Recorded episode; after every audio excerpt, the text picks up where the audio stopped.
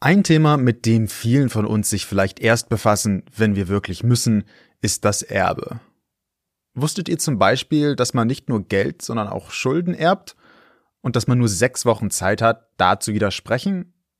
Um diese und weitere Fragen zum Erbe geht es in der heutigen Folge. Mein Name ist Dorian Lötzer, willkommen bei Genau genommen.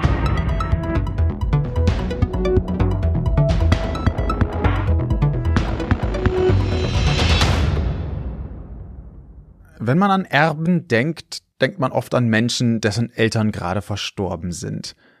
Dabei erbt man nicht nur von Eltern, sondern über viele Wege. Grundsätzlich gibt es Erben in drei verschiedenen Ordnungen. Erben erster Ordnung sind die direkten Verwandten, zum Beispiel Kinder oder Ehepartner des Verstorbenen. Erben zweiter Ordnung sind die sogenannten Vorfahren des Erblassers. Das heißt, wenn man keine Kinder hat und nicht verheiratet ist, geht das Erbe an die Eltern des Verstorbenen und deren Kinder. In seltenen Fällen hat ein Erblasser keine lebenden Kinder, Ehepartner, Geschwister, Nichten und Neffen oder Eltern, also quasi keine Erben erster oder zweiter Ordnung. Dann geht das Erbe an Erben dritter Ordnung, also an Großeltern und deren Nachkommen. Diese Szenarien können sehr kompliziert werden, insbesondere wenn man berücksichtigt, welche Anteile an wen vererbt werden.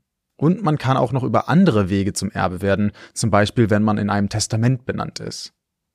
Das alles erzähle ich euch nicht, um euch irgendwie zu Erbrechtsexpertinnen zu machen, sondern um zu verdeutlichen, dass das Thema Erbe schneller auf einen zukommen kann, als man vielleicht vermutet.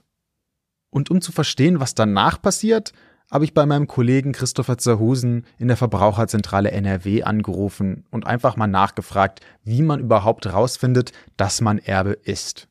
Normalerweise erhält der Erbe ähm, in der gesetzlichen Erbfolge keine amtliche oder gerichtliche Benachrichtigung darüber, dass er Erbe geworden ist.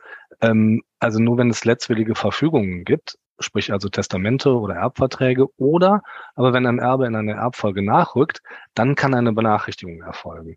Normalerweise äh, wird man Erbe äh, wenn man entweder ähm, nach Kenntnis des Erbfalls nicht fristgemäß ausschlägt oder wenn man äh, das Erbe annimmt. Und das kann zum Beispiel auch erfolgen, indem man Teile aus der Erbmasse äh, zu sich nimmt. Das mit dem Teil der Erbmasse ist wichtig. Das liegt nämlich daran, dass man sich nicht selbst aussuchen kann, welche Teile eines Erbes man annimmt und welche nicht. Und damit sind nicht nur alle möglichen Gegenstände oder ein Grundstück gemeint, sondern auch die Finanzen des Verstorbenen, also quasi das Vermögen. Und dazu gehören auch dessen Schulden. Also äh, beim Erbe ist es wichtig zu wissen, es gibt kein teilweise Erbe. Ja, also Erbe funktioniert nach dem ganz oder gar nicht Prinzip und äh, die Ausschlagung auch. Das heißt, wenn ich auf irgendeine Art das Erbe annehme, dann trete ich vollumfassend in die Rechtsfolge des Erblassers ein. Sprich, also ich erbe dessen gesamten, dessen gesamtes Habe, aber erbe auch die Schulden. Ja, ich kann nicht mein Erbe beschränken und sagen, die, diese und diese Teile möchte ich erben und diese und diese Teile nicht. Ein Erbe kann mir nur ganz oder gar nicht zufallen. Und wenn man nur alles oder nichts erben kann und Schulden dazu zählen, dann wird die Erbfrage doch eine dringendere. Man muss sich also selbst überlegen und entscheiden, ob man das Erbe wirklich annehmen möchte oder nicht. Wenn ich äh, das Erbe ausschlagen möchte, gelten hierfür Fristen. Ähm, und zwar üblicherweise muss ich die Ausschlagung innerhalb von sechs Wochen erfolgen, ab äh, dem Zeitpunkt, an dem ich äh, Kenntnis von meinem Erbe erlangt habe. Und das ist natürlich in der Regel der Fall, wenn der Erblasser verstorben ist und der Erbe dies erfährt. Innerhalb von sechs Wochen, nachdem man herausgefunden hat, dass man erbt, muss man also spätestens ausgeschlagen haben.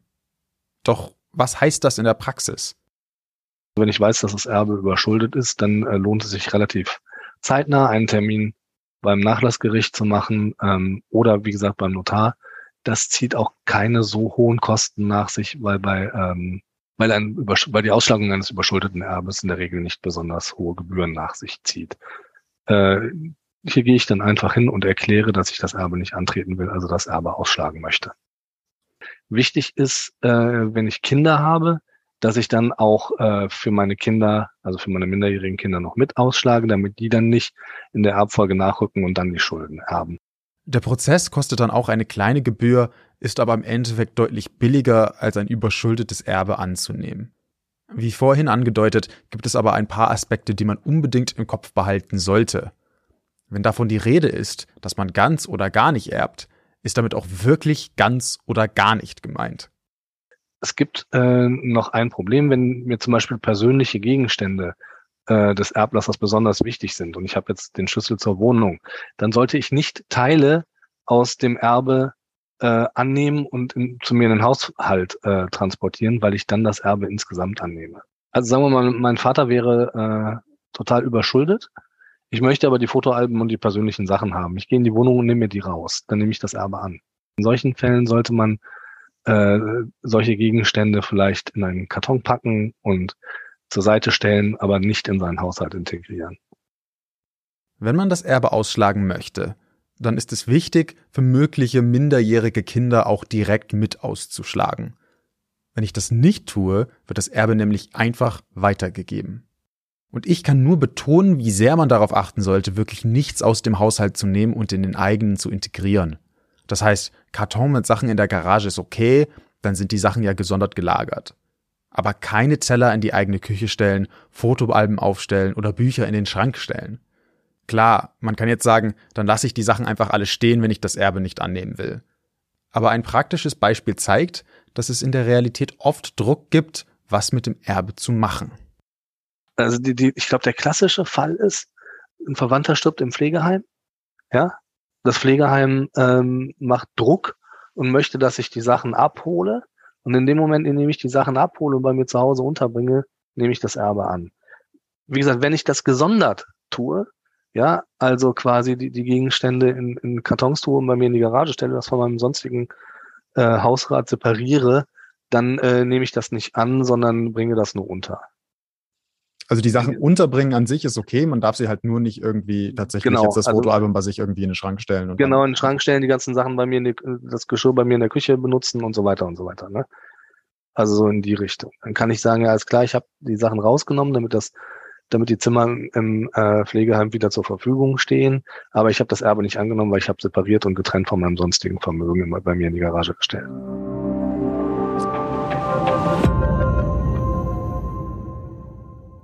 Die Ausschlagung ist zwar die einfachste Methode, ein überschuldetes Erbe nicht selbst anzunehmen, sie ist aber nicht die einzige. Wenn man zum Beispiel die sechswöchige Frist verpasst hat oder aus Versehen doch etwas vom Erbe genommen hat, dann gibt es noch das sogenannte Nachlassinsolvenzverfahren. Problematisch ist, wenn ich aus irgendwelchen Gründen das Erbe angenommen habe, etwa indem ich äh, zum Beispiel Gegenstände aus dem Erbe an mich genommen habe oder die Ausschlagungsfrist äh, versäumt habe. In diesen Fällen bin ich grundsätzlich erst einmal Erbe geworden. Ähm, es gibt aber auch in diesen Fällen äh, noch die Möglichkeit, dann ein sogenanntes Nachlassinsolvenzverfahren zu beantragen. Sprich, äh, ich kann beim Insolvenz beantragen, dass ich nur mit einem Teil äh, des, meines Vermögens, nämlich nur mit diesem überschuldeten Erbe, ein gesondertes spezielles Insolvenzverfahren durchlaufe. Der Vorteil ist dann, dass dieser überschuldete Teil äh, dieses, dieses überschuldete Erbe von meinem sonstigen Vermögen abgekoppelt wird und ich nicht mit meinem sonstigen Vermögen für äh, das überschuldete Erbe haften muss. Üblicherweise gibt es hier eine Frist von zwei Jahren. Insgesamt ist die Ausschlagung das einfachere Verfahren. Das Nachlassinsolvenzverfahren hat aber auch Vorteile, wenn sich nämlich in dem Verfahren herausstellt, dass das Erbe doch werthaltig geworden ist und äh, quasi noch ein Überschuss bleibt, nach Begleichung der, der äh, Gerichtskosten oder Verfahrenskosten, dann äh, fällt mir dieser Wert sogar noch zu. Der Nachteil ist natürlich, dass das Verfahren mit deutlich mehr Aufwand und Kosten verbunden ist, als das Erbe einfach von vornherein auszuschlagen. Die dritte Möglichkeit, neben Ausschlagung und Nachlassinsolvenzverfahren, ist der Nachlassverwalter. Also Nachlassverwalter werden üblicherweise eingesetzt, wenn äh, das Erbe, wenn gar nicht klar ist, was alles zum Erbe gehört und hier Klärungsbedarf entsteht. Oder aber wenn zum Beispiel nicht klar ist, wer überhaupt Erbe geworden ist.